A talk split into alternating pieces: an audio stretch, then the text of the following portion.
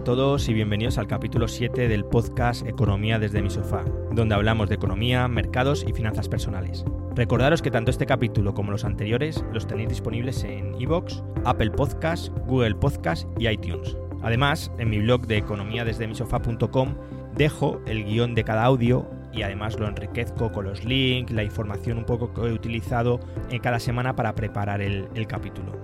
En el episodio de hoy voy a hablar de un tema que ha estado muy de actualidad esta semana, la reforma laboral. Es un tema un poco controvertido, pero espero dar datos para que cada uno se pueda forjar un poco su opinión sobre el tema y tenga otra perspectiva. La noticia la conocemos todos. El pasado miércoles 20 de mayo se aprobaba la quinta prórroga del estado de alarma. Justo después se conoció un pacto del PSOE y Unidad Podemos con Bildu, que empezaba con el compromiso de derogar de manera íntegra la reforma laboral del Partido Popular, antes de que expirasen las medidas extraordinarias frente a la pandemia. Estos son los dos puntos clave. Reformar íntegramente la reforma laboral y daba un plazo de tiempo que es en, las próximas semanas, antes de que las medidas extraordinarias frente a la pandemia se acabasen. Horas después, ya al filo de la medianoche, los socialistas emitieron una nota aclaratoria, a la que poco después se unió también Unidas Podemos. Básicamente rectificaban lo firmado, lo firmado anulando el primer punto de ese acuerdo y dándole otra redacción. La derogación íntegra había quedado diluida en una redacción mucho más vaga, quedando en la recuperación de los derechos laborales arrebatados por la reforma laboral de 2012. Básicamente lo que habían hecho aquí los partidos era copiar el pacto de gobierno entre Sánchez e Iglesias que habían alcanzado en diciembre. Hubo mucha polémica y al día siguiente la vicepresidenta de Asuntos Económicos y Transformación Digital, Nadia Calviño, zanjó el debate en unas declaraciones que pronunciaba en el Círculo de Economía. Y con esta realidad sobre la mesa sería absurdo y contraproducente abrir un debate de esta naturaleza y generar la más mínima inseguridad jurídica en este momento. Los contribuyentes, yo creo, nos pagan por solucionar problemas y no para crearlos. Así que una vez que estamos controlando la enfermedad, el Gobierno tiene clara cuál ha de ser nuestra prioridad. Recuperar la actividad económica, apoyar a las empresas y a los trabajadores. Hasta aquí han sido los hechos de esta semana, pero para entender de qué estamos hablando cuando tratamos el tema de la reforma laboral hay que retroceder hasta 2012. Unos días antes, el 20 de diciembre del 2011, justo antes de que acabara el año, Mariano Rajoy era investido presidente del gobierno, gracias a la victoria que en noviembre había tenido sobre el socialista Alfredo Pérez Rubalcaba. Votos emitidos 350. Votos a favor 187. Votos en contra 149. Abstenciones 14. Al haber alcanzado el voto favorable de la mayoría absoluta de los miembros de la Cámara, declaro otorgada la confianza del Congreso de los Diputados a don Mariano Rajoy Brey. Desde ese día, el PP disfrutaría de mayoría absoluta en esa legislatura, y con una España en la mayor crisis económica reciente se disponía a realizar una serie de reformas que desde Europa nos estaban demandando. No sé si os acordáis, pero justo en el 2011-2012 fue cuando la prima de riesgo estaba disparada, a los países del sur de Europa nos trataban como PICs y las bolsas estaban en su peor momento. Pasaron las navidades y la primera portada del diario Expansión de ese 2012, era el 2 de enero, titulaba cuatro columnas. Los empresarios piden la reforma laboral urgente. El día 2 es un día que no hay muchas noticias y el diario aprovechaba para publicar un especial sobre los objetivos del año 2012. Ya sabéis, a final de año se hacen recapitulaciones sobre el año anterior y a principio de año se fijan objetivos, tanto en los mercados como en la economía. Y ese, ese día 2, en expansión, lo que se comentaban eran los resultados de una encuesta que se había realizado a los directivos de, del IBEX. Básicamente les preguntaban cuáles eran los objetivos por orden de prioridad que cada uno de los eh, directivos o empresarios tenía para ese año. Al final eh, elabora una lista de 10 puntos y para que veáis un poco cuál era la preocupación de ese año, pues os los voy a comentar. El 10, más importante, los empresarios y directivos, los ejecutivos, hablaban de internalización de la economía. El punto 9 era más productividad y competitividad. El 8, control del déficit y cuentas públicas. El 7, recuperar la calma en los mercados. Como digo, ese momento la, la, bolsa y estaba en los peores momentos, básicamente. El 6, restaurar la calma en la eurozona. No sé si os acordáis, también estábamos con el tema de Grecia. Se hablaba de si iba a salir del euro, si iba a haber una Europa de dos velocidades. Por eso este punto preocupaba mucho. El 5, nuevo marco para el sector energético. El 4, la consolidación del sector financiero. Bueno, esto está hasta los días de hoy. El tema, eh, ahí hablamos del tema del Banco Popular, eh, bueno, fusión de bancos, etcétera. El punto 3, apoyo a empresarios y emprendedores. El 2, ajustes que no penalicen al crecimiento.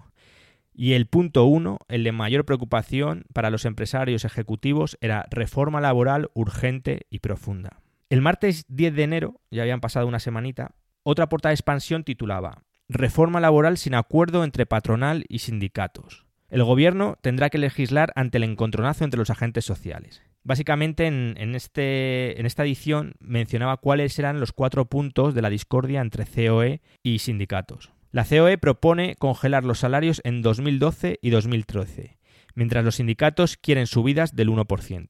El segundo punto era los sindicatos se aferran al convenio sectorial y rechazan el convenio de empresa que propone la patronal. El tercero, la COE pide una indemnización de 20 días en el despido improcedente. Recordad que estaba en 45. Los sindicatos lo rechazan. El cuarto punto, la patronal quiere menos contratos y más flexibles. Los sindicatos exigen un mayor proteccionismo. Unos días antes, en, la toma de investidura, Mariano Rajoy se había comprometido a presentar el proyecto de reforma laboral en el primer trimestre del año. Y el PP presionaba comentando que si los sindicatos y los empresarios no se ponían de acuerdo, pues serían ellos los que tomarían la iniciativa legislativa. Ya el 1 de febrero se filtra, filtra el gobierno, su decisión en torno al despido. Y es que estos días no se ha hablado mucho de ello, pero en aquellas semanas, en aquellos días, el tema del despido era el punto crucial. Y como digo, el día 1 de febrero lo filtra el gobierno a la prensa y habla de la eliminación de forma paulatina de la indemnización de 45 días y dejar el despido improcedente en 33 días. Finalmente, el viernes 10 de febrero se aprueba en Consejo de Ministros y el sábado 11 de febrero se publica en el BOE el Real Decreto Ley 3-2012 de 10 de febrero de medidas urgentes para la reforma del mercado laboral. Esta ley entraba en vigor al día siguiente, el 12 de febrero. Os dejo en el, en el blog el link al BOE de ese día. Las novedades de esta reforma de febrero de 2012 las podemos clasificar en tres bloques. El primero, como digo, que era el, meollo, eh, donde más tiempo se, se invirtió en las, en las discusiones, era todo lo referente al despido. El despido improcedente pasaba a ser de 33 días, en lugar de 45, con un máximo de 24 mensualidades. También se podría despedir con 20 días si había pérdidas o en caso de que cayesen las ventas en tres trimestres consecutivos. Otro bloque importante era lo relativo a los convenios colectivos. Se daba prioridad a los convenios de empresa sobre los sectoriales y mayor flexibilidad interna. Este punto es muy importante. Se eliminaba la autorización administrativa previa en los expedientes de regulación de empleo. Digo que ha sido, es muy importante porque lo ha sido durante esta crisis, durante la crisis del COVID-19. Si no, antes se necesitaba una autorización y ahora es a posteriori. otro punto era la prórroga máxima de los convenios colectivos vencidos es de dos años y se quitaba la ultraactividad. El tercer bloque importante era todo el tema relacionado con contratos. Los emprendedores tendrían una deducción de 3.000 euros al contratar el primer empleado. Habría un contrato para formación y aprendizaje en el que se ampliaba la edad máxima a 30 años y los contratos temporales solo se podrían encadenar por un periodo máximo de 24 meses. Os dejo aquí unos comentarios de la ministra sobre esta reforma laboral, la ministra Fátima Báñez. La reducción de la dualidad del mercado de trabajo es hacer también la contratación indefinida más atractiva. A partir de esta reforma, el contrato indefinido tendrá una indemnización de 33 días por año trabajado y un máximo de 24 mensualidades. El contrato procedente, como ustedes conocen, será de 20 días y 12 mensualidades y se respetarán sin duda los derechos adquiridos de todos los trabajadores. Estamos ante una reforma que tiene, los principales, eh, tiene principales objetivos. En un corto plazo, el Gobierno piensa que esta reforma ayudará, sobre todo, a frenar la fuerte sangría de destrucción de empleo que hoy todavía vive nuestro país. Los datos de paro registrados del mes de enero y de bajada de afiliación a la seguridad social así lo siguen poniendo de manifiesto. Las previsiones de crecimiento económico para este año del menos 1,5, como dice el Banco de España, o del menos 1,7, como dice el Fondo Monetario Internacional, auguran la dificultad de que se cree empleo en España, pero sí podemos ayudar con la flexibilidad que va a meter en el mercado de trabajo esta reforma laboral a que no se destruya más empleo del que ya se ha destruido. Por otra parte, vamos a sentar con esta nueva reforma las bases para que se cree empleo estable cuanto antes, es decir, estabilidad en el empleo, el gran objetivo de esta reforma laboral. Hay que recordar que la reforma que tenemos en la actualidad no es exactamente la de febrero de 2012. Posteriormente, el Ejecutivo aceptó que la convalidación, recordemos que lo había aprobado como decreto ley, se tramitara como proyecto de ley para que los diferentes grupos políticos pudieran introducir cambios en el texto y enmiendas. Al final, la redacción final incorporó 85 enmiendas sobre su redacción original. La aprobación final se hizo el jueves 28 de junio de 2012 en el Pleno del Congreso. En esta sesión también se aprobaron los presupuestos generales del Estado. Bueno, pues ya sabemos un poco cuál fue el histórico de la reforma laboral y qué, qué medidas se tomaron.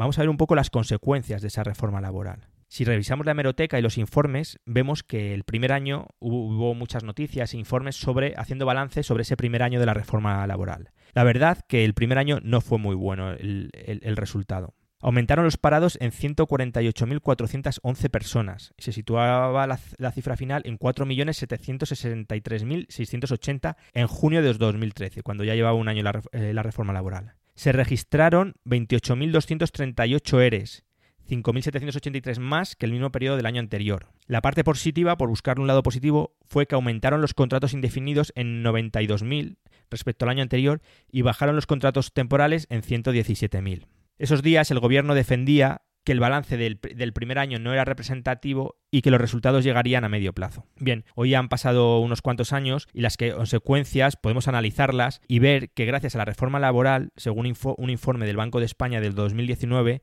hemos reducido la tasa de crecimiento que es necesaria para crear empleo. Es decir, hasta la reforma laboral, el consenso en España era que nuestra economía tenía que crecer por encima del 2% en el Producto Interior Bruto para crear empleo. Según ese informe del Banco de España de 2019, creciendo a un 1% ya creamos empleo. De hecho, hay otro estudio de Funcas anterior, de 2016, en el que dice que a partir de 0,7 de crecimiento en el PIB creamos empleo.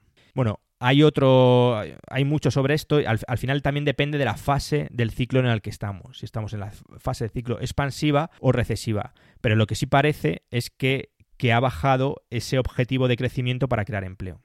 En resumen, la reforma laboral iniciada en 2010, y ahora comentaremos por qué decimos iniciada en el 2010, porque Zapatero ya tomó medidas, y continuada el grueso en 2012, da a las empresas mayor flexibilidad en cuanto a costes laborales, negociación y jornada laboral. Otra pregunta que nos puede surgir, eh, hablando de reformas laborales, y tratando esta que parece ser que es la más polémica, la de 2012, es qué había ocurrido en España hasta ese momento.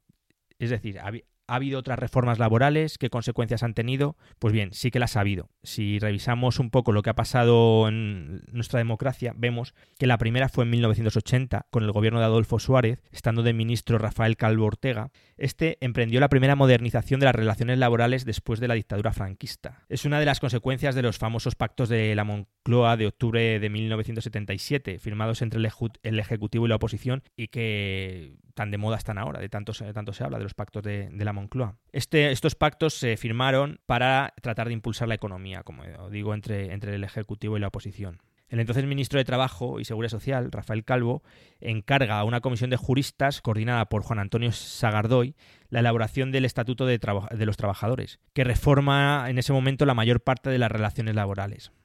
Esta norma pues, ha tenido numerosos cambios desde entonces. La siguiente la vemos en 1984, ya con el gobierno de, del PSOE y de Felipe González. Estaba de ministro de Trabajo Joaquín Almunia.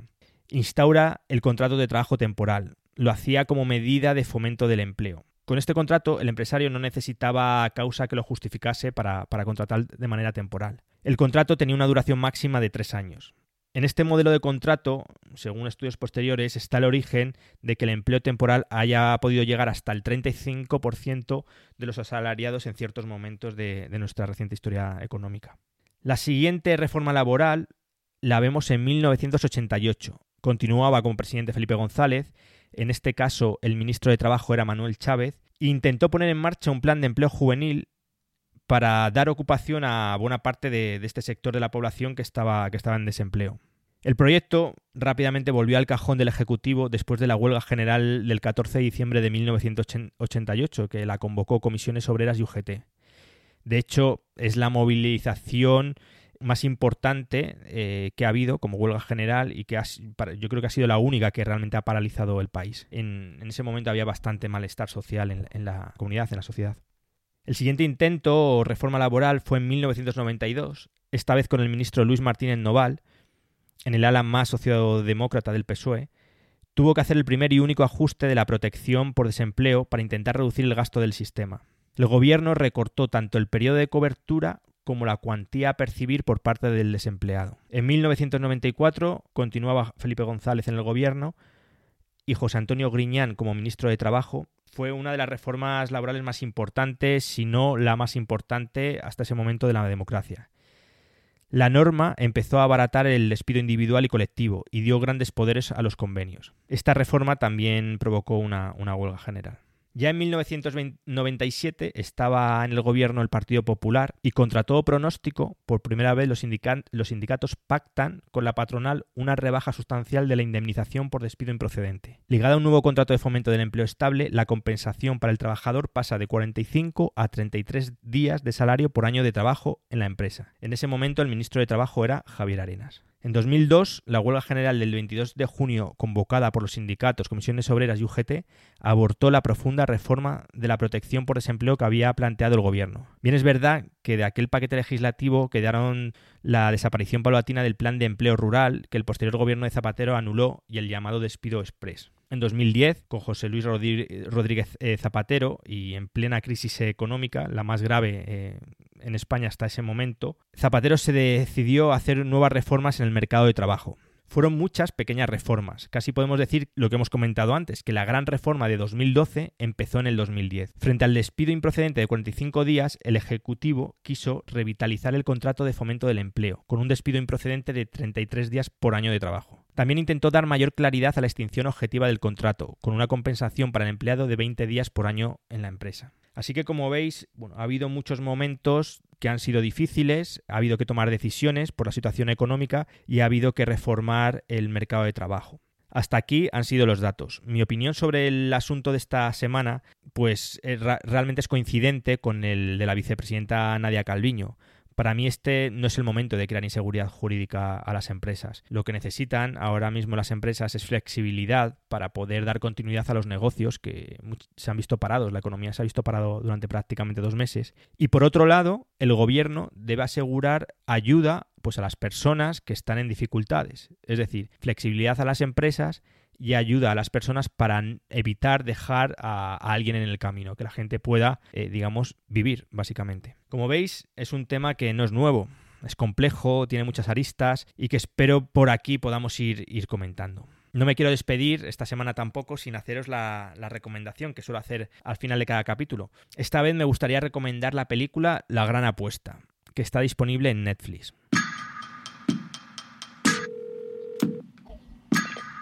Michael, ¿cómo estás?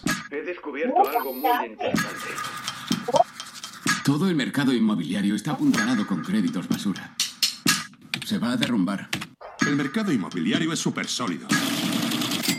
Es una bomba de relojería.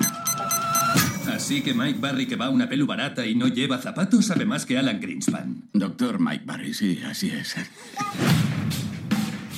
Esta película es una reflexión sobre la quiebra del sector inmobiliario norteamericano que originó la crisis económica mundial de 2008. La peli eh, describe cómo cuatro grupos de personas se dan cuenta de la burbuja que hay en el sector inmobiliario y cómo deciden apostar a la baja contra ese mercado. Es muy recomendable. Sin más, os deseo a todos una buena semana y hasta el próximo capítulo.